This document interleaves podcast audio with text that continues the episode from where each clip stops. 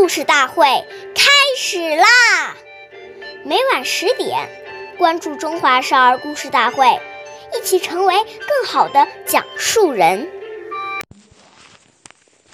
事勿忙，勿多错，勿畏难，勿轻略。岁月易流逝，故事永流传。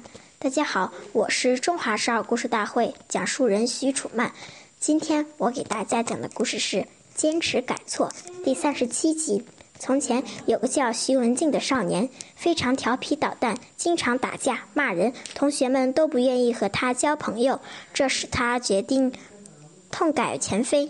为了能改掉不良的习惯，他找来两个小瓷瓶，准备了一些黑豆和黄豆。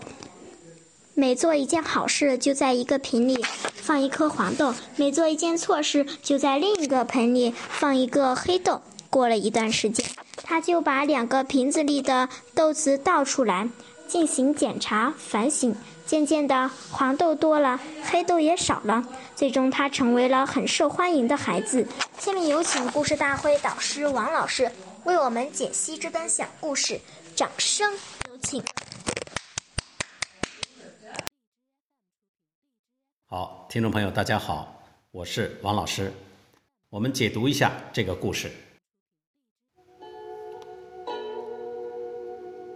大学里讲“物有本末，事有始终，知所先后，则近道矣”。这句话是告诉我们，在处事接物中要懂得先后顺序，要看清楚事情的轻重缓急。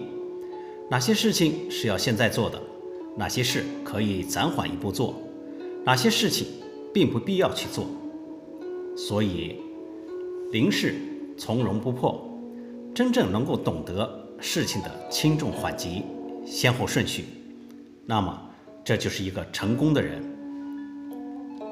当我们人生面临挫折、逆境、挑战时，要把它当成是一种锻炼。要有责任的承担是成长的开始，这种意识，在此进园当中磨练我们的耐心、毅力以及处理问题的能力。所以，我们要感谢挑战，感谢逆境，坚信只要不怕困难，通过努力一定就能成功。好，感谢您的收听，我们下期节目再会，我是王老师。想要参加故事大会的朋友，请关注我们的微信公众号“微库全拼八六六九幺二五九”。